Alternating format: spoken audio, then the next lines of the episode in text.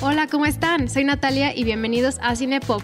Bienvenidos a este especial de 14 de febrero, donde les tenemos una selección de películas muy buena. Bienvenida, Fernanda Molina está conmigo otra vez. ¿Cómo estás, Fer? Hola Nat, muy bien, ¿y tú? Bien, muchas gracias. Feliz día de, del amor y la amistad. de amor, de lo que quieras que sea, eh, pero ojalá la pasen comiendo chocolates, Viendo películas, sí, con amigos, familia, ser queridos con su pareja o si no tienen pareja, con sus mascotas. en un Tinder Zoom. Exacto, todo es válido en estas épocas de, de pandemia.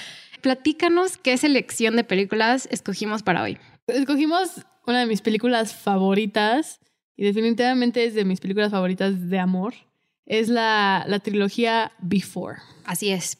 Estas son tres películas. Sus nombres en español es Antes del amanecer, Antes del atardecer y Antes del no- De medianoche. medianoche, que en inglés son Before Sunrise, Before Sunset y Before Midnight. Pero bueno, como ya dijimos, son tres películas. Pero ¿por qué las escogimos las tres? O sea, ¿cuál es el concepto detrás de ellas? Seguimos la vida de Jesse y Celine. La primera película es cuando se conocen, cuando tienen 20 años. La segunda película salió nueve años después. Y es lo que pasa en la vida de estos personajes ya cuando están en los 30. Y la siguiente tiene otra elipsis de nueve años cuando están en sus 40. Entonces, a mí se me hace una visión súper interesante de ver cómo una pareja crece a lo largo del tiempo, cómo su, la relación entre ellos cambia y también como individuos, cómo sus percepciones del amor van cambiando mientras envejecemos, mientras crecemos. Y esa historia me encanta porque es una historia muy real. Se me hace una historia de amor que no es tan fantasiosa. Te lo dicen las cosas como son. Así como mencionó Fer, son en tres años diferentes, pero con nueve años de diferencia. La primera salió en 1995, la segunda en 2004 y la tercera en 2013. La premisa más o menos ya lo dijo Fer, pero así si lo resumimos en una mini frase, es de dos personas que coinciden en un momento de su vida. Y pues obviamente los nueve años de diferencias crearon una historia y un concepto muy interesante que no se ha hecho en películas de amor de esa forma, que obviamente vamos a meternos en eso más adelante, pero queremos decirle desde ahorita que si no las han visto, ya vamos a empezar a hablar un poco de los temas, de los actores, del director y quizás nos metamos a los temas más a profundidad. Entonces, si no las han visto, es el perfecto plan de San Valentín. Váyanlas a ver ahorita. Las pueden encontrar en, en Amazon, en iTunes y en YouTube también las pueden rentar. Creo que las tres y la una la pueden rentar ahí. Entonces, entre esas tres plataformas las pueden conseguir. Si quieren un bonito San Valentín, tal vez solo vean la primera. Cierto. Bueno, spoiler. y ya lo dijimos. Pero sí, exactamente. Si quieren tener un buen día, a lo mejor Solo vean la primera. antes del amanecer, ¿no? La película de 1995. Pues voy a introducir rápidamente los actores y vamos a hablar del director también, que es un director que ya se ha, ha vuelto muy reconocido. Los actores son Ethan Hawke y Julie Delpy. Ethan Hawke ya es ahora uno de los actores que se- también sigue siendo de cine independiente, pero se ha convertido de los actores más famosos de Hollywood. Creo que tiene un crédito de más de 65 películas, entre 63 y 65. O sea, lo han nominado dos veces por sus actuaciones y dos veces por los guiones de Antes del Atardecer y Antes de Medianoche. Entonces, no solo ha sido reconocido por su actuación, que una de sus actuaciones más reconocidas es la película de Training Day con Denzel Washington, pero también es conocido otras películas como La Sociedad de los Poetas Muertos y ahora va a salir una serie de Disney Plus que se llama Moon Knight. No me imagino a Ethan Hawke en Marvel. Sí, va a ser el villano. Wow. Entonces, él como que hace unos años criticó las películas de Marvel y dijo que Y ahora dijo, bueno, le, le voy a dar una chance. ya se dio, ya va a estar en Disney Plus, accesible a todos en esta serie de, de Marvel. Y Julie Delpy, que es la actriz, la que en este caso es Celine, es una actriz francesa de 51 años aproximadamente. Ethan Hawke también tiene 50 años, son casi de la misma edad. Y ella se fue a vivir a Estados Unidos de muy temprana edad, creo que tenía 14, 15. Entonces su acento en inglés también es excelente y aquí Ujú. habla inglés prácticamente todo el tiempo. Habla Sí tiene un francés. pequeño acento francés, pero prácticamente nada. Sí, casi nada. ¿Lo fingirá un poco? No, Para- yo creo que sí habla así, casi sin acento. O sea, como dice Fer, es muy, muy tenue, pero sí se nota que es francesa. Y Julie Delpy eh, siempre le ha interesado más escribir y la dirección. Y últimamente justo ha hecho eso, ya dirigió sus propias películas. La última que sacó es una que se llama Zoe en 2019, que estuvo en el Festival de Cine de Toronto. Entonces los dos han sido como actores que han emergido del cine independiente, como lo fue antes del amanecer, que fue la primera película del 95, y se han transformado como en actores ya muy reconocidos y reconocidos por la academia y por miles de festivales. Mi mamá siempre dice esta frase y me gusta bastante. Julie Delpy y Ethan Hawke son personas renacentistas porque hacen de todo. Están adelante y detrás de la cámara, los dos han sido directores, son escritores, actores, y Julie Delpy incluso hasta es música. Y para la, la película de Before Sunset, ella compuso varias canciones que aparecen. Sí, en la 2 sale su canción. Y Ethan Hawke acaba también de sacar una novela y al parecer la sacó este año y al parecer le está yendo muy bien. Empecé a leer los reviews en, en Goodreads y mucha gente lo está aclamando y está diciendo, wow, qué novela, no sabemos que puedes escribir de esa manera. Habrá que leerlo. Habrá que leerlo a ver qué tal. Ahorita quiero hablar del guion porque tiene muchas cosas que ver y, nos preparamos como mucho en contarles cómo fue este proceso de guion. Pero queremos introducir a Richard Linklater, el director de esta película. Platícanos quién es Richard Linklater. Richard Linklater creo que se ha vuelto uno de mis directores favoritos en estos últimos meses. Es un director que a mí me encanta porque es muy honesto y sus historias se refleja esa honestidad, porque no le interesa tanto contar una historia que vende o una historia mm, atractiva para el público y emocionante, sino le interesa contar historias que a él le gustan, que a él le apasionan. Y se refleja. Sus películas, tal vez por eso, no son tan populares en la taquilla, tal vez no generan tanto dinero, la mayoría son de bajo presupuesto, son muy independientes. Estas películas que vamos a hablar, todas tienen un presupuesto muy bajo y no son tan conocidas. Sí, Richard Linklater básicamente es conocido por la película de Boyhood, esta película que duró 12 años en grabar, que también es con Ethan Hawke. Y recordamos que en su momento, en ese año, fue de las películas más reconocidas. O sea, yo de hecho pensé que Richard Linklater iba a ganar a mejor director ese año en los Oscars, pero sorprendió a Alejandro González Iñárritu. Yo dije, ya ganó porque Richard Linklater ganó ganó los Globos de Oro, ganó los BAFTA, o sea, como que arrasó con esa película. Sí, en Berlín también lo han reconocido muchísimas veces. Sí, yo creo que sus películas son películas de culto, ¿no? Es un director, por ejemplo, Days and Confused, que es una de sus películas más populares, de 1993. Es una película que no es muy conocida, pero las personas que les gusta se obsesionan y son aficionados y básicamente eh, giran su vida alrededor de esa película. Y tiene otra, o sea, como que también hace unas selecciones muy raras de películas, o sea, porque They Está Confused, igual y nosotros no somos su público, pero eso no nos gusta tanto, pero también recuerdas que dirigió School of Rock. Sí. o sea, está buena, pero... Eso creo que es una película muy diferente a lo que he hecho normalmente, porque eso fue como de un estudio, ya fue más comercial. Salió un poco de su zona de confort con esa película. Sí, y por ahora, o sea, creo que tiene proyectos interesantes. Va a sacar una película de ciencia ficción animada que se llama Apolo 10 y medio, que es sobre cuando llegaron a la luna en 1969, el Apolo 11. Y pues no es el primer película animada. Ya hice una antes. Hizo una que se llama Walking Life, que incluso los personajes de esta película tienen un rol ahí. Sí. Tal vez luego hablamos de eso. Pero Richard Linklater tiene una narrativa muy experimental. Sí, creo que una de las cosas que más lo, lo puede distinguir, que aparte es interesante, porque ya hablamos de este concepto, que es el concepto del tiempo. Ya hablamos del tiempo con Christopher Nolan, pero lo, lo usan de una forma muy diferente. Nolan utiliza la forma del tiempo a través como de la de trucos de cámara para crear historias, pero Linklater es mucho más literal. Y lo podemos ver con estas películas, o sea, cómo se tardó nueve años en grabarlo y ni siquiera sabían que lo iban a hacer. Después de la primera película dijeron, pues ya esto es una coincidencia, fue una coincidencia o sea, ya no va a pasar otra cosa. Pero volvió a pasar y volvió a pasar otra vez. Y entonces como que me llama mucho la atención cómo Christopher Nolan crea unas historias del tiempo como con Memento o Inception de una forma muy contrastante a Linklater. Linklater es como muy apegado a la realidad de cómo puede usar una cámara como acompañante de, una vida de unas personas, o sea, como una historia muy simple. Sí, narra la vida de las personas. Generalmente los personajes de Linklater son personajes ordinarios con una vida ordinaria. No se va a lo sensacionalista y a la aventura, sino quiere encontrar la belleza en lo mundano. Y por eso creo que a mí me encanta Boyhood. Es una película que muchas personas no les gusta, o la ven aburrida o que no pasa nada, pero a mí me conmovió muchísimo.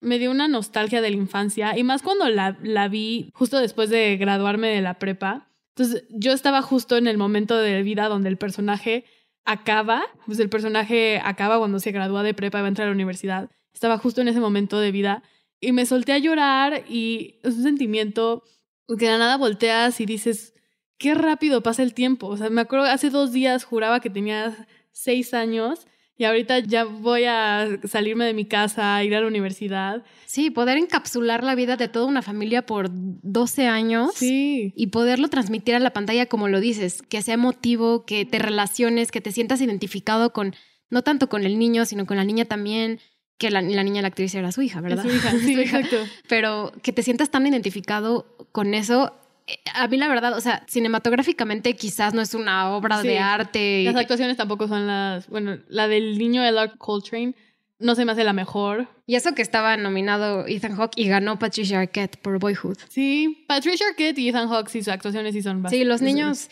creo que estaban aprendiendo mientras pues lo hacían. Pues es que em, los que hacíamos tenían seis años, imagínate. O sea, ni siquiera sabían si iban a poder actuar después. No, y creo que cada verano hacía como... Richard Linklater conseguía como 200 mil dólares, como poquito, poquito, poquito, poquito. como, fueron como 12 cortometrajes que puso juntos. Sí, es bastante impresionante. Y con eso queremos empezar a, a, abordar el tema de las tres películas y vamos a dividirlo en tres partes. Vamos a hablar de cada una de las películas brevemente, pero las queremos usar, como ya mencionó Fer, como una historia que cuenta la vida de dos personas durante 18 años de su vida, pero particularmente cómo se conocen y, y cómo se enamoran. Entonces vamos a introducir Antes del Amanecer. ¿Dónde se grabó Antes del Amanecer? Platícanos un poco cómo fue la producción, la, cómo escribieron todo.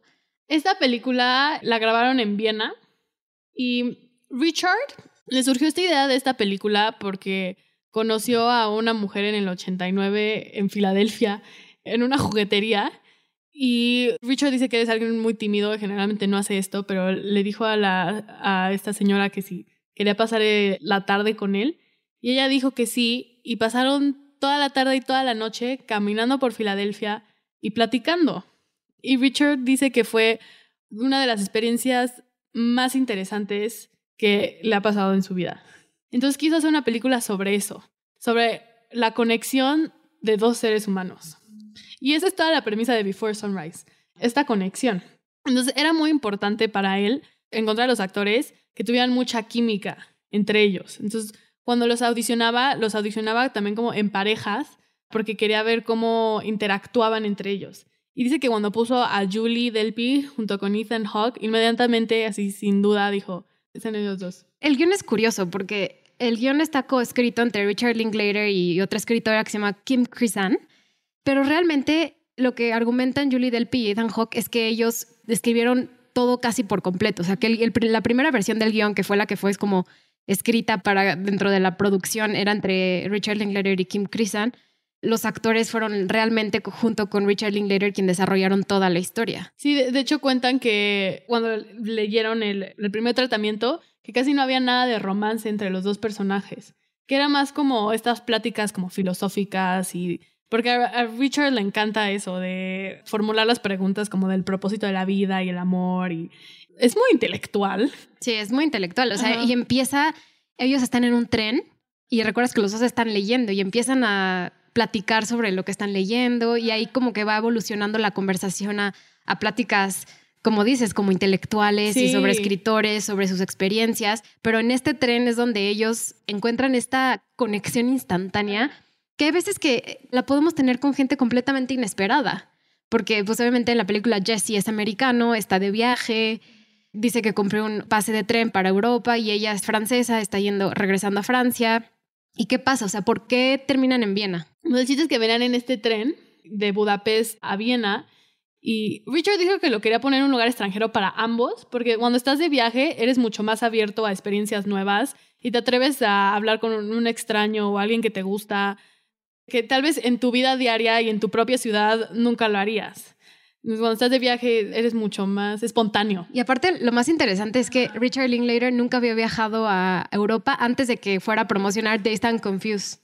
Entonces él no había tenido ese experimento y fue a Viena a promocionar Days and Confused y le encantó también la ciudad y, lo, y todo lo que estás diciendo también. O sea, fue como, fue a Viena y todo lo que está diciendo Fer. O sea, y, hace mucho sentido. Te atreves muchísimo más a hablar, estás menos estresado, todo es como que funciona, como que tiene mucho más flujo. Sí, como que te fijas en, volteas a tu alrededor, porque cuando ya vives en tu vida diaria, ya estás como muy metido en, lo tuyo que ya se te olvida hasta ver a la persona sentada al lado de ti en el metro o en el tren o donde sea. Aparte, algo que es muy importante para entender esta película es que eran muy jóvenes tener un espíritu como muy nuevo de querer saber cosas, de explorar y todo. Y los actores también están muy apegados a la, edad que tenían. Creo que tenían muy parecido a 23, 24 años durante la filmación y lo que salió la película. Porque es importante. Luego en películas vemos que hay alguien que tiene 45 años pero interpreta a alguien de 35. O sea, como que era importante las edades de los actores para crear la historia de, de Jesse y Celine. Sí, porque esto de ser joven es, caracteriza la película y a los personajes. Tienen este aire de emocionados por el futuro y sueños grandes y planes grandes de su vida. Y está también como aire de, cuestionarse todo. Jóvenes que se revelan ante todo lo que viene anterior. De hecho, hay una frase que dice el personaje de Celine, que es Julie Delpy, que los jóvenes tienden a... Es un proceso natural de los jóvenes a revelarse a todo lo que vino anterior.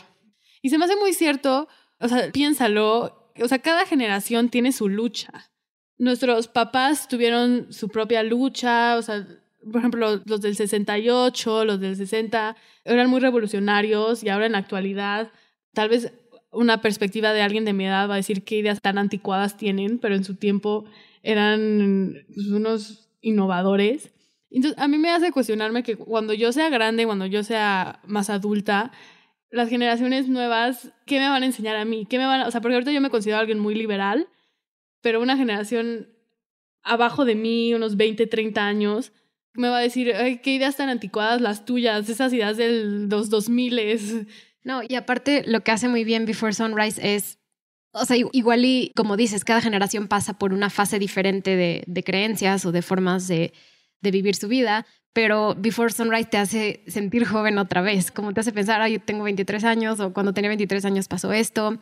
Y me parece muy interesante que esta película, en particular la trilogía, no son películas ultra taquilleras, no son como muy favoritas de los cines. O sea, Before Sunrise se estrenó en Sundance, como ya saben, nos gusta hablar de películas de Sundance, y la taquilla le fue como más o menos, pero se ha ido convirtiendo, o sea, junto con las otras dos películas que hicieron como películas de culto. Y la primera, sobre todo, es, es muy bonita porque es una historia de amor muy natural.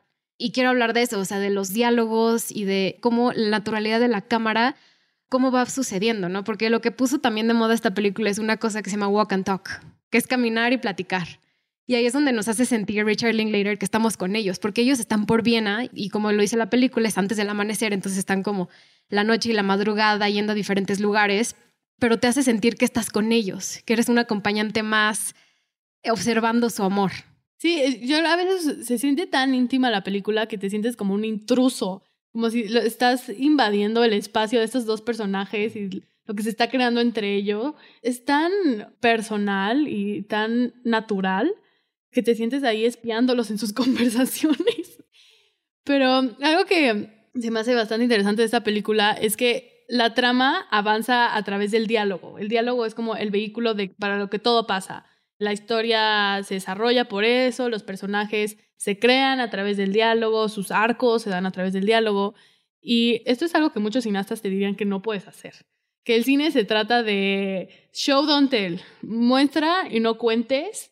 Y la imagen es la comunicación más importante para el cine. Y pues sí, claro que tienen razón en eso, pero creo que hay algo cinemático en el diálogo. Y Richard Linklater nos demuestra eso en estas películas, que también se puede contar historias a través del diálogo y también podemos hacer que los personajes se desarrollen a través del diálogo. No, y que nosotros sea la primera vez que los estamos viendo en conjunto. También luego vemos, como dices, historias donde ya los personajes ya han convivido o parejas que ya han estado juntas o o algo que ya sea similar o que veas cosas fuera de cámara, pero aquí estamos literalmente viendo cada proceso de, este día que pasan juntos en Viena. Y aparte el diálogo podría ser que es improvisado, porque se ve tan natural, pero no lo es. O sea, lo escribieron tanto y lo ensayaron tanto y está actuado de una forma muy particular para que parezca que es que es espontáneo. Sí, todo el mundo piensa que es una improvisación, pero en el fondo se obsesionaban hasta por cada palabra cuando escribían el, el guion.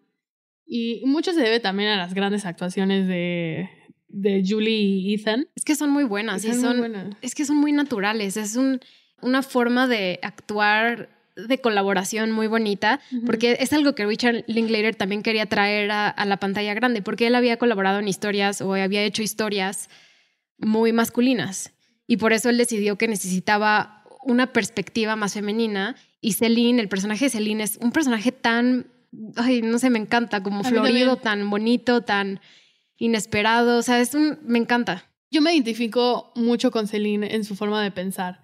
Y creo que eso es lo que me encanta de la película, porque no se siente cargada en un género. No sé tú qué opinas. Se siente que la perspectiva masculina y femenina son igual de fuertes y son igual de reales, e igual de profundas. Y generalmente lo que pasa mucho en el cine es como el famoso male gaze, que significa cuando hombres crean los personajes femeninos, entonces siempre están las mujeres que vemos en la pantalla, siempre las vemos desde la perspectiva de Sí. un hombre. Como el hombre piensa que son las mujeres, como el hombre le gustaría que fueran las mujeres, De una dimensión. de, ajá, de una dimensión. Y el personaje de Celine, y esto es gracias a Kim Crisan y Julie Delpy, que estuvieron muy involucradas en su creación, es un personaje profundo, multidimensional.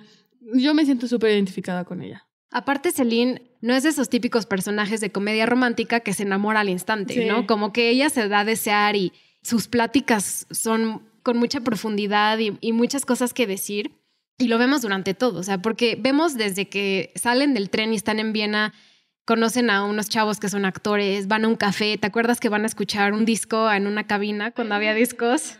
Es preciosa porque es con música y no se necesitan ningunas palabras para ver cómo se sienten el uno con el otro, ¿no? Como la emoción de, los, de las mariposas en el estómago cuando conoces a alguien por primera vez. El lenguaje corporal es padrísimo. Hay una escena donde están en el tren y Jessie como que le quiere agarrar el pelo a Celine, pero en eso ella voltea y quita su mano. Entonces como esos intentos de contacto físico, pero que todavía no te atreves y cómo se muerden la uña y se agarran el pelo y todavía no se pueden sostener la mirada. Ese tipo de, de como de pequeños detallitos son esenciales para crear esta historia de amor y luego a lo largo de la película vamos viendo cómo se va rompiendo el hielo y hay más confianza, hay más contacto físico, ya pues hasta terminan teniendo sexo, pero es gradual y ver ese proceso se me hace hermoso. Y aparte, hay otros personajes, pero que tienen una, una escena de 30 segundos, pero una de mis favoritas es cuando hay una vidente que está, están en un café, en una, en una plaza afuera, y entonces llega la vidente y les dice, les leo la palma, y Celine dice como, bueno, sí. Y una de las cosas que le dice es, recuerden que ustedes son unas estrellas, y que las estrellas llevan miles y millones de años en esta tierra y que todos somos stardust, somos polvo de estrella. Y hay como detalles así de diálogo que son un detalle precioso. Sí, que son, sí, poesía. Sí, son poesía, es que es muy bonita. Tal cual. Una de las cosas que me gusta, de- hablando como de, de Celine y de, de las mujeres, está como, co- porque Celine es un personaje muy feminista. Es muy inteligente y, y tiene estas ideas como de, de ser una mujer independiente y que no necesitas un hombre en tu vida, no sé qué. Pero en el fondo, y hasta lo verbaliza, quiere una historia de amor y piensa que el, el amor también es importante en la vida. Es como esas contradicciones que encuentras en tu persona. Y yo me puedo sentir muy identificada con ese pensamiento de, de querer ser independiente y que tu vida no gira alrededor de un hombre, pero a la misma vez también quieres una historia de amor y también sueñas con enamorarte y tener a alguien. Y como que piensas que son mutuamente excluyentes, que no puede ser esas dos personas, que no puede ser la feminista, que también es un alma romántica. Y entonces la manera en la que hablan de eso... Sí, se- sobre todo, o sea, en esta, pero en la siguiente, en Sí. antes del atardecer, es como uno de los temas más... más sí. Pero eh, te digo, todos los mismos temas tienen algo que ver en todas las películas. O sea, hay detalles más elaborados en unas que otras, pero esto que dices de Celine es muy natural y te identificas muchísimo con eso. O sea, yo también. Y algo que veo como el villano de la película, por decirlo así, es el tiempo. Porque sabemos que el personaje de Jesse va a regresarse a Estados Unidos, tiene un vuelo de- desde Viena en la madrugada, bueno, en la mañana. Y entonces, ¿qué pasa? O sea, se van a la estación de tren y se despiden, pero no se dan los teléfonos. Dice, nos vemos aquí en seis meses. Es que primero habían acordado que solo iba a ser una noche, que solo iban a tener esta noche y ya. Porque no querían que, pues, como él vive en Estados Unidos y en Francia, pues la comunicación en ese entonces pues era mucho más complicada, tardaba más y... No había WhatsApp. No existía el WhatsApp ni el FaceTime ni Facebook. nada de eso. Entonces, que se iba a perder, o sea, que poco a poco se iba a esfumar, ¿no? Lo que pasa con las relaciones a distancia. Y no querían eso. Entonces dijeron, pues nada más esta noche. Pero mientras se va acabando la noche, empiezan a decir, no, es que no quiero que sea la última noche. Y se nota, o sea, se enamoraron en una noche Y prácticamente. se dan cuenta de lo efímero del tiempo. Que cuando eres joven piensas que te comes el mundo con todo el tiempo que tienes. Y llegan a ese momento donde dicen, hoy ya nos vamos, nos tenemos que despedir. Y esa juventud y esa aventura de decir, bueno, nos vemos aquí en seis meses en esta plataforma de tren. Creo que era 16, porque esta película todo pasa en 16 de junio. Entonces nos vemos 16 de diciembre, a esta misma hora, en esta misma ciudad, o sea, todo. Y ahí acaba la película. No sabes. Se ven, no se van a ver. Ay, así es. Entonces es un final que te quedas con mucha incertidumbre, con muchas expectativas, con muchas ganas. Y Ajá. quizás en el momento fue una película donde dices, bueno, ya terminó, ya. Es un final que no tiene mucho conclusión, si quieres ponerlo de esa manera. Un final abierto. Un final abierto, exacto. ¿Y qué pasa nueve años después? Sale la segunda parte. Ya sale la segunda parte y nos enteramos qué pasó con los personajes. Que a mí lo que, se- que, que no sé, pero eh, Richard Linklater solo pensaba hacer esta. Entonces, imagínate, pensaba acabar ahí la historia. qué horror. Sí, o sea, porque aparte ni siquiera fue como una decisión de dos años después de, bueno, hacemos otra película. O sea, se tardan como cinco o seis años decir, bueno, podemos escribir esto. Y los mismos actores pusieron de sus propias experiencias y de sus propias vivencias de tener familia, de estar casados, o sea, como diferentes elementos que supieron cómo meterlos en la segunda trama. La segunda película sale en 2004 y abre con Jesse en París. En París. Entonces, Jesse escribió un libro. Y adivinen de qué es el libro. El libro es sobre esta noche en Viena que marcó su vida y básicamente cuenta la historia de él y Celine y pues lo que pasó entre ellos. Y lo deja también en un final abierto, como las de Richard. Y Celine lo encuentra. Va a esta librería y se aparece.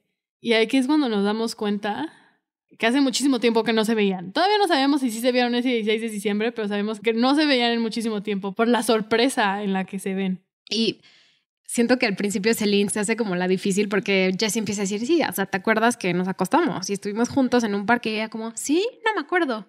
Ah, sí, pretende que no se acordó que tuvieron sexo. Pero y hasta le duele horrible en el ego a, a Jessie. ¿Cómo es posible que no te acuerdes de eso? Un detalle extremadamente Sí. importante. Pero bueno, el chiste es que Celine no apareció ese diciembre. Nunca llegó porque su abuela se murió. Que a mí me- honestamente me sigue rompiendo el corazón que no se haya aparecido. O sea, solo me imagino a Jessie ahí en la estación, esperándola. Y aparte cuenta que empezó a pegar letreros por toda la estación y que regresó al día siguiente. Aparte perdió un montón de dinero porque pues para Celine pues solo era un viaje en tren. Jessie tuvo que viajar hasta Europa, su papá lo quiso matar. Y justo así empieza la película, ¿no? Como la conversación de que no se vieron o de lo que había pasado, pero evoluciona a algo más. Y aquí es donde yo creo que vemos más literal el walk and talk de caminar y platicar porque vamos por las calles de París y se grabó en París, o sea, no es ningún estudio ni nada, o sea, si ven ahorita las películas de Marvel, todas son en un estudio prácticamente, y aquí es tan real y la luz y Sí. el atardecer, o sea, se ve increíble. Pero empiezan a practicarse de su vida. Y ahí es donde Celine empezó a decirle que vivió en Estados Unidos. Jesse le dice que está casado, que tiene un hijo. Entonces empiezan a conocer de una segunda forma y después de nueve años de haberse enamorado por primera vez, ¿no? Qué fuerte ver a alguien con el que tuviste un encuentro tan cercano que te marcó la vida como se le marcó a los dos y esperar esa cantidad de años para volver a platicar de algo y no sabes qué decir y lo que estás contando es como... A mí la, la dos me encanta, creo que me gusta, es la que más me ¿Te gusta. gusta? Se me hace curioso, yo creo que aquí Natalia y yo nos llevamos una década de, Diferencia. de diferencia. Yo tengo 20 y Natalia tiene 30. Entonces yo creo que es lógico que a mí me guste más la primera. Balconeando edades. es broma, pero sí es verdad. Somos generación Z, generación millennial, siempre lo decimos. Pero es, o sea, yo siento que es lógico que yo me identifique más con la primera porque pues tengo la edad de los personajes y tú tienes más la edad de los personajes en la segunda. Ujú. Entonces seguro sus visiones son más apegadas a esa historia. Sí, así lo siento.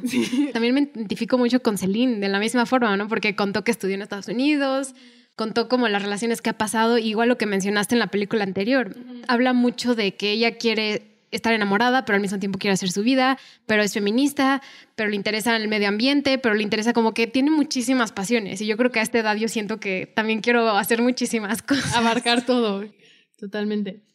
Y algo que luego nos damos cuenta que Jessie ha fantaseado con Celine toda su vida. incluso confiesa que pensó en ella en su boda. Entonces nos damos dando cuenta de como estos pequeños detalles de que nunca olvidaron lo que pasó con ellos.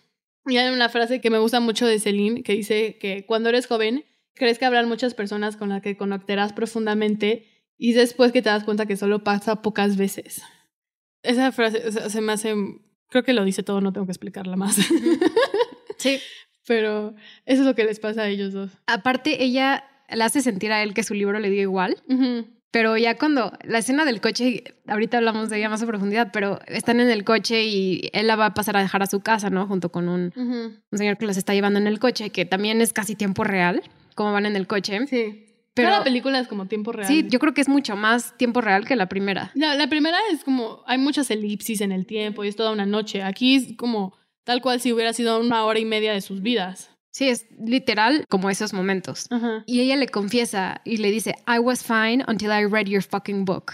Estaba bien hasta que leí tu puto libro, básicamente le dice. Y ya es lo que ya mencionaste antes, ¿no? Lo de reality and love are almost contradictory for me. ¿No? La realidad y el amor son contradictorios para mí. Y esa frase es muy fuerte. Es muy fuerte porque, como dices, esta escena del coche es cuando se les desatan a los dos todas sus frustraciones amorosas que han tenido por este tiempo. Y los dos están igual de miserables. Jesse está casado y Celine cuenta que tiene un novio fotógrafo.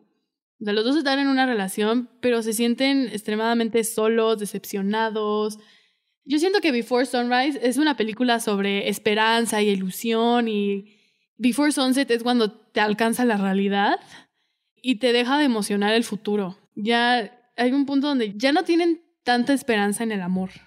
Como que se rindieron en ese asunto. Sí, como que tienen los pies en la realidad. ¿no? Que también Celine menciona, para mí ya es mejor no romantizar las cosas como lo hacía antes. Sí. Y ay, hay demasiadas cosas ahí que digo, no manches, o sea, es muy fuerte todo.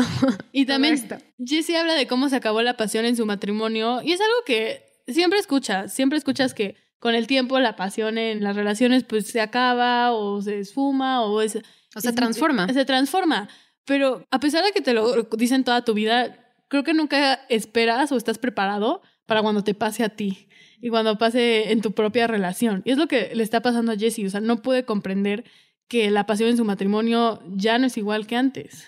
Y con esto quiero concluir un poco la plática de esta película y pasar a la siguiente. Nada más que quiero ver como lo que tú pensaste de cómo terminó, ¿no? Él la va a dejar a su casa, él entra, ella le prepara té ¿y qué pasa? Pierde su avión. Jessie. Pero no sabemos que pierde el avión hasta la siguiente película. Ah, bueno, si no lo Pero suponemos que lo pierde. La verdad es que este final a mí no me gustó para nada. Se me hace demasiado abrupto. Acaba y dices, ¿qué? ¿Ya acabó? Aparte de que la película es extremadamente corta, tiene una hora veinte minutos. Y no te dan como un final así, algún tipo de conclusión. Porque en Before Sunrise es un final abierto, pero tienes un tipo de conclusión. Aquí no hay nada de conclusiones. Es como si te estoy contando algo y a la mitad digo, bueno, hasta aquí llegué y ya. Sí, vemos a Julie Delpy cantando, canta muy bonito, canta un waltz. Y Jessie la ve con unos ojos como de deseo y amor. O sea, pero yo creo que más de deseo que otra cosa. ¿Tú qué piensas de esto? Porque yo creo que en el fondo se idealizaron mucho e, entre ellos. Sí, están completamente idealizando lo que no fue su vida el uno en el otro. Porque estuvieron nueve años sin verse. Y obviamente el que hubiera sido siempre lo quieres, aunque no haya, o sea, tú, tú coges tu vida y decides un camino específico de lo que crees que necesitas o de lo que crees que quieres, pero cuando haces eso y no haces lo otro, y entonces te lo preguntas. siempre te vas a preguntar qué hubiera pasado. Y ellos son mutuamente el qué hubiera pasado. Sí, yo creo que su noche inolvidable más los fracasos amorosos que han tenido lleva a que se hayan idealizado por completo y ya se sienten como la solución a todos sus decepciones. A sus problemas.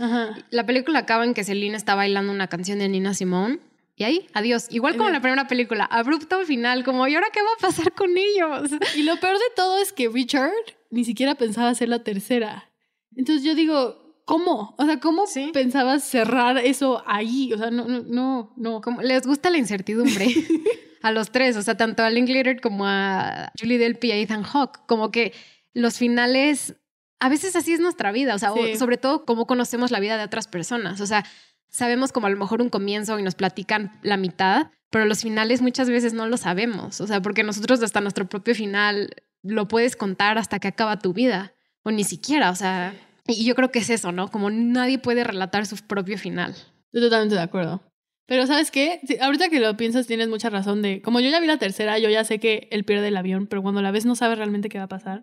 Mínimo hubieran dado esa pequeña conclusión, ¿no? Como esperen la tercera parte Mínimo hubieran años. dicho como perdió el avión o algo, pero no, sí acaba muy mal. Antes de medianoche salió nueve años después, en 2013. Yo creo que tampoco nadie sabía. Lo interesante es que para antes del anochecer hay muchísimas entrevistas y muchísimas cosas porque pues obviamente está en la era de YouTube. Es la primera película y la segunda como no fueron tan reconocidas porque no existía la trilogía, como que no fueron tan esperadas, pero la, la tres, La nueve tres. años después, todo el mundo sabía que a lo mejor podía pasar. Como que era más esperada. Sí, ya hubo más campaña de publicidad y ya mm, es la que más dinero ganó. Y aún así tenían presupuestos bajísimos, o sea, como Sí. de 2 millones y ganaban 5 millones en taquillas. O sea, nunca fueron los éxitos No, que conocemos. O sea, yo creo que no es la trilogía que menos dinero ha recaudado, pero es de las más definitivamente. Y más famosas y más reconocidas por su calidad. Y todo el mundo les decía que estaban locos, o sea, cuando decidieron hacer la segunda, todo el mundo les decían que estaban locos porque no era como que la gente las, se, les- se las estuviera pidiendo, no era como que la gente les dijera, ay, por favor, haz la, la de Before Sunset, que todo el mundo queremos saber qué pasa después. O sea, tal vez sí algunos aficionados, pero la mayoría de la gente ni siquiera sabía que era Before Sunrise. Y Before Sunset también yo creo que se convirtió más famosa porque la nominaron a un Oscar. La 2 la, la nominaron a mejor guion adaptado. Es justo lo que te quería decir. ¿Qué opinas de mejor guion no, adaptado? yo no puedo con eso. Yo tampoco puedo con eso. A ver, es un guion adaptado, según todo mundo, porque está adaptado de personajes principales que fue Before Sunrise, ¿no? Los que hicieron para la primera película. Pero yo no entiendo cómo esto es un guion adaptado. Esto es una historia original. Es completamente original, los personajes son su creación. Yo tampoco entiendo, ni siquiera los actores entendían por qué era adaptado. O sea, ellos decían como, o sea, la adaptamos de nuestra propia creación que hicimos hace nueve años. No tiene sentido. No tiene ningún sentido. O sea, la tercera, Before Midnight, también es guion adaptado. De- Solo porque son los mismos personajes, no tiene sentido. Y de verdad yo quería que alguna de las dos ganaran. O sea, estaba viendo los... En 2004, bueno, en los premios de 2005, perdieron contra una película que se llama Sideways, que también es una buena película, pero yo creo que Before Sunset era mil veces mejor que esta. Y en 2013 estuvieron nominados con 12 Years a Slave y 12 Years a Slave ganó mejor guion adaptado. Que si hubiera estado en guion original, Before Midnight a lo mejor hubiera ganado, pero quién sabe. Se lo merecía porque los diálogos son. Sí, son, son espectaculares, pero bueno, a ver si hay una cuarta película. La estamos esperando. Before Zoom. Sí, ahora va a ser en Zoom, es la cuarta película. Before Quarantine, ¿no? No sé. De verdad, o sea, sí hay especulaciones de que hay una cuarta, pero ¿tú qué opinas? O sea, ¿te gustaría que hubiera una cuarta película? A mí honestamente sí me encantaría. Porque yo quiero saber qué pasa con estos Sí, yo también. Ahorita que hablamos más a profundidad de lo que puede pasar después de esta, vamos a, vamos a meternos en Before Midnight. Entonces, en esta película, cuando abre, nos enteramos que Celine y Jesse están juntos. Entonces, en las primeras dos películas, la elipsis de nueve años es una elipsis en la que estuvieron separados. Esta es una elipsis de un momento en el que estuvieron juntos. ¿Y mm, tú qué opinas de que estén juntos? No me gusta. ¿No te gusta? No, o sea, lo que nos hacen entender es que ellos se juntaron porque ella quedó embarazada, ¿no? Después de los primeros encuentros que ellos tuvieron. Y que su relación, aunque sí se querían y se gustaban y estaban enamorados hasta cierto sentido, más se quedaron juntos y él se fue a vivir a París porque ella estaba embarazada de dos gemelas. También queremos decir que aunque nos vamos a referir como ellos si estuvieran casados, realmente no están casados, o sea, no han tenido una ceremonia, ni legalmente, ni religiosamente, ni nada pero viven juntos, tienen dos hijas, o sea, viven una, una vida en pareja como de matrimonio. Entonces vamos a hacer referencia como si estuvieran casados, pero pues sí cabe resaltar que técnicamente no, pero toda la vida que llevan pues alude a que sí es una vida de casados. De hecho, hay un punto donde después nos vamos a dar cuenta que tienen bastantes problemas de matrimonio y todos se centran en, en los hijos, especialmente en el hijo de Jesse con su otro matrimonio, que se llama Henry, que él vive en, en Estados Unidos, en Chicago, con su mamá y ellos viven en, en París. Entonces ahí es un problema porque Jesse quiere estar más cerca a su hijo y no puede porque pues vive en París y porque Celine tiene una carrera exitosa y su trabajo demanda que pues es más fijo, ¿no? Una compañía que está en París y en cambio Jesse es escritor, entonces pues él puede trabajar realmente donde sea. Donde sea. ¿Tú qué opinas de este problema? La verdad yo como que puedo entender el lado de las dos personas y creo que por eso está tan bien hecho este guion, porque puedo simpatizar con, con los dos. Como que los dos tienen cierta lógica y los dos tienen razón. ¿Tú qué opinas? Siento que, o sea, esta película pasa cuando están de vacaciones. Están en Grecia, o sea, en un lugar hermosísimo, en una isla preciosa. Y cuando empiezan que Ethan, bueno, el personaje de Ethan Hawke, de Jesse, va a dejar al aeropuerto a su hijo, como que se les acaba la vacación ahí, no se dan cuenta de la realidad que a todos nos pasa, ¿no? Llegamos de vacaciones o ya se está terminando y nos damos cuenta lo difícil que es regresar a la realidad. Y es algo que a los dos les pasa. Como que este momento de, de realizar... Ya no son vacaciones, se acabaron. Exacto, como ya se acabó y tenemos que regresar a la vida. Y en ese cambio es donde ellos empiezan a hablar de sus problemas maritales. O sea que, o sea, están casados, llevan nueve años juntos y es donde vemos que ella le molesta, empieza a decir muchas veces que le molesta el, libro que escribió Jessie sobre ella. Sí, porque se inspira en ella. Claro, o sea, y ella dice, no soy yo, me estás idealizando de una forma que no fui.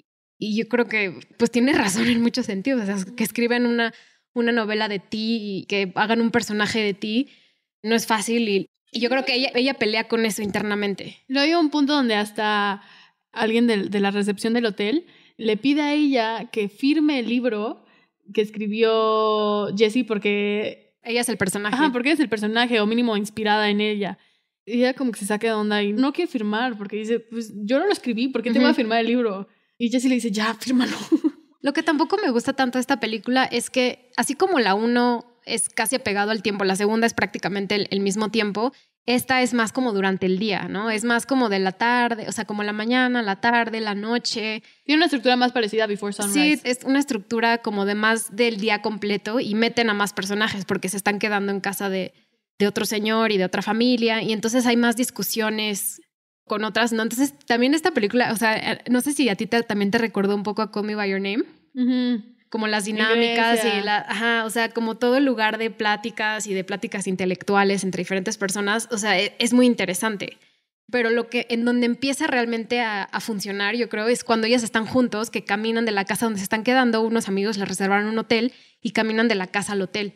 Y ahí es donde empiezan a hablar todo de su vida, de sus hijas, de sus experiencias, de sus abuelos. O sea, ahí es donde empezamos a ver los problemas que realmente tienen de, matrimonio. Sí, estoy de acuerdo. Esa conversación que tienen entre todos en la mesa es interesante, pero te saca un poco de, de la estructura que ya conocemos de ellos dos.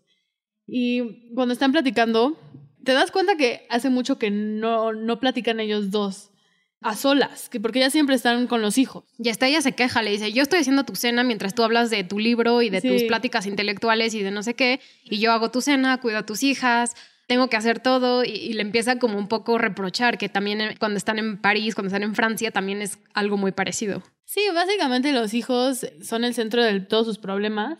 Y hay una frase que dice el Jesse que mm, se me hace bastante fuerte. Dice, la vida es realmente tuya solamente en los años en los que te sales de tu casa y antes de tener hijos. Es el único momento que la vida te pertenece a ti nada más. Porque ya no respondes a tus papás, pero tampoco respondes a tus hijos porque no tienes ninguna obligación con ellos. Ese es el único momento que es tuya la vida. ¿Qué opinas de eso?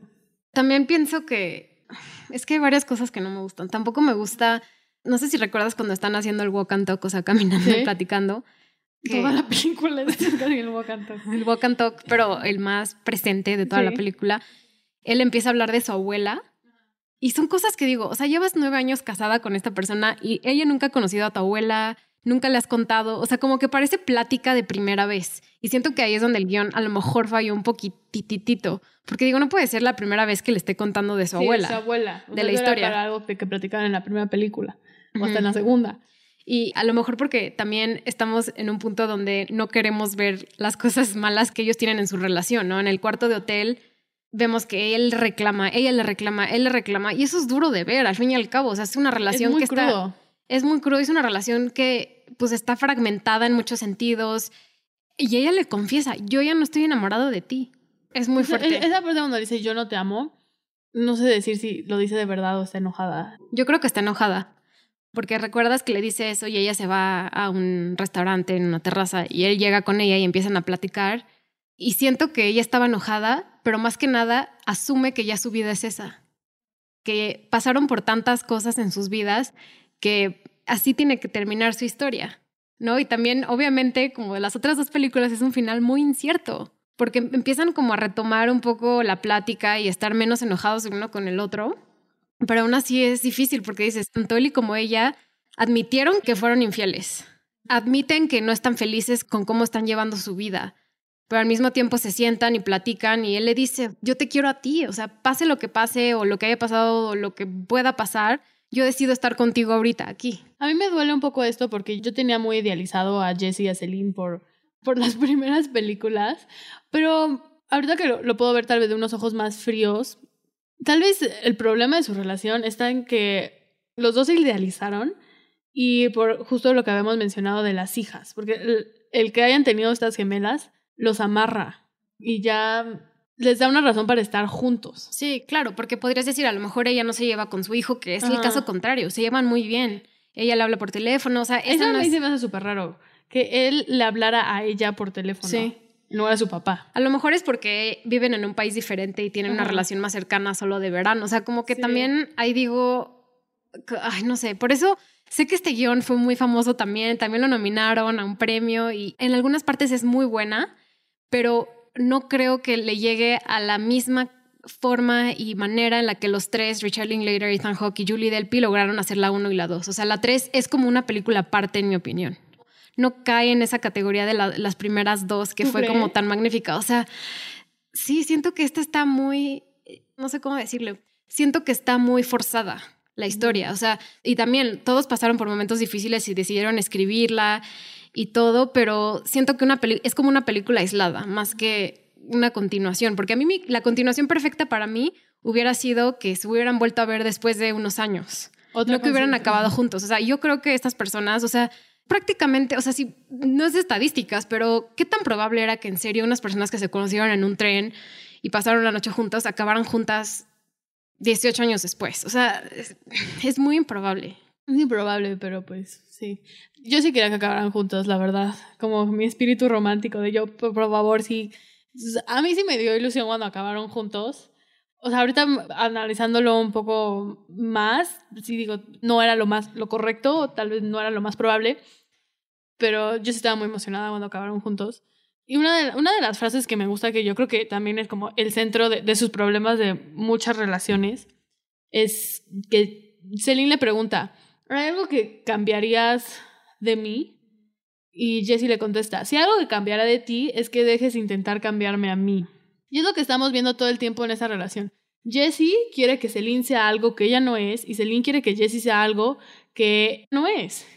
Y una vez una amiga me dijo algo que se me hizo muy cierto. Me dijo, no te enamores con el potencial de una persona.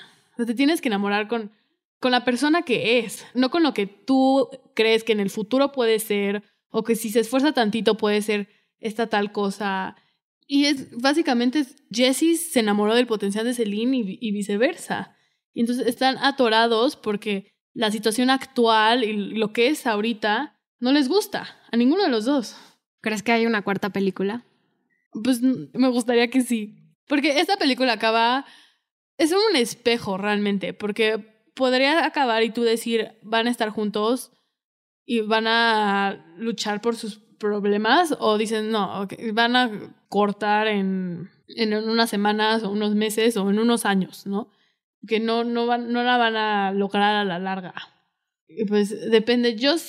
Ay, me debato, la verdad no sé qué va a pasar entre ellos. En mi cabeza siento que ya no están juntos, en mi cabeza. En la cuarta película de Before Zoom, que va.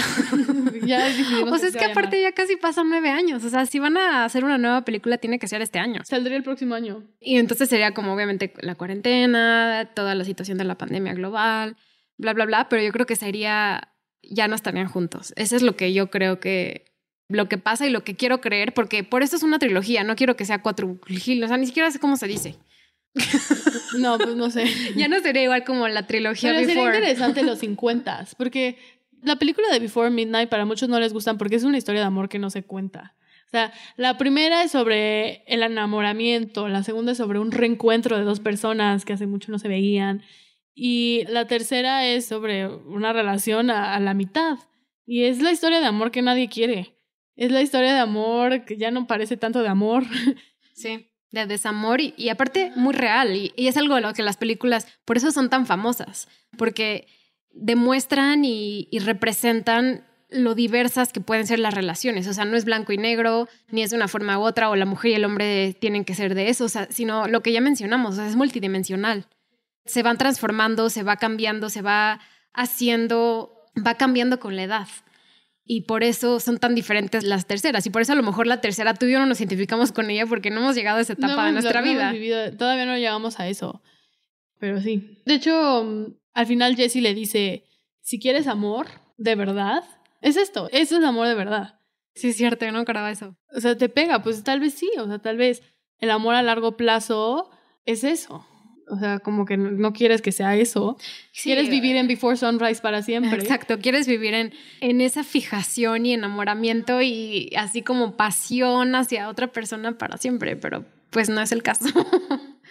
Entonces tenemos que ver cuando lleguemos a nuestros, a nuestros 40, tenemos que volver a ver esta película. O sea, igual y nos encanta y ya veremos si está la cuarta película, si sí la hacen o no. Estaría interesante, la verdad. O sea, ahorita que lo digo, no me gustaría, pero estaría interesante. Y al- algo que a mí me gusta mucho que dijo Ethan es que la primera película es sobre lo que puede ser, la segunda es sobre lo que debió haber sido y la tercera es sobre lo que es. Y creo que es una muy buena oración para describir lo que es esta película. La cuarta, lo que será. La cuarta es... Lo que será en la pandemia.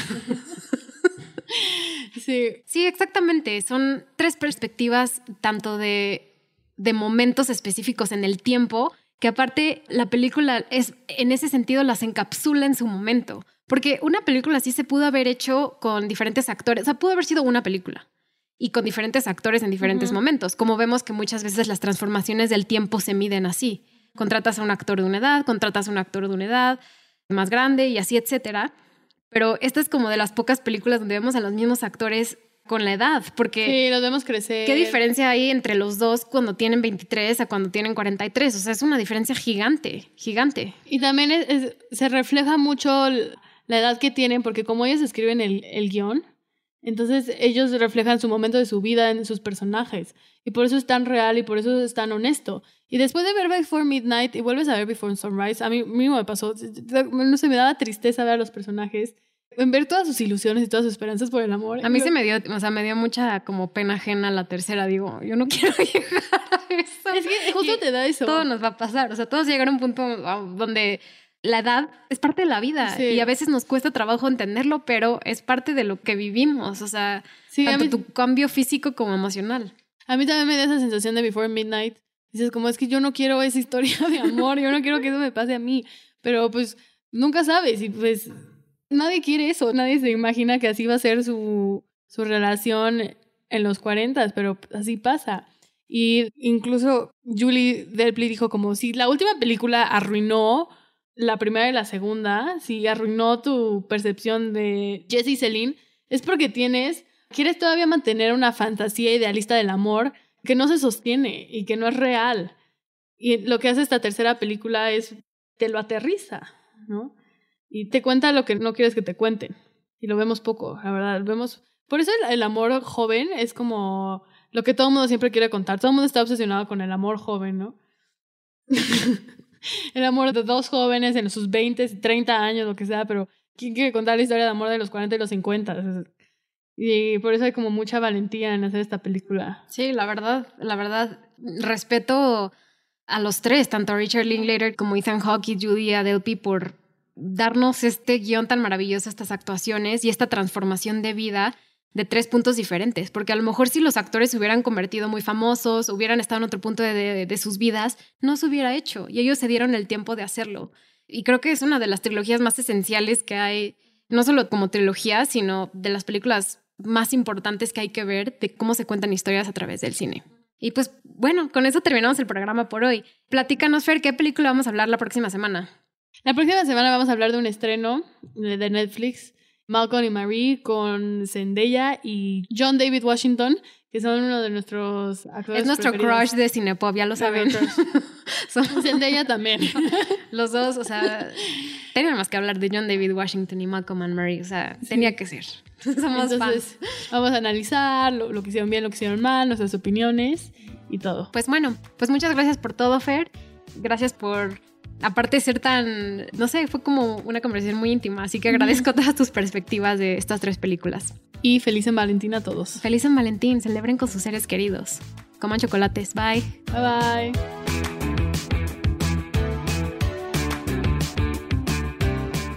Este programa fue producido por Natalia Molina fue conducido e investigado por Natalia Molina y Fernanda Molina, editado por Rosario Añón Suárez y arte y diseño César Santillán.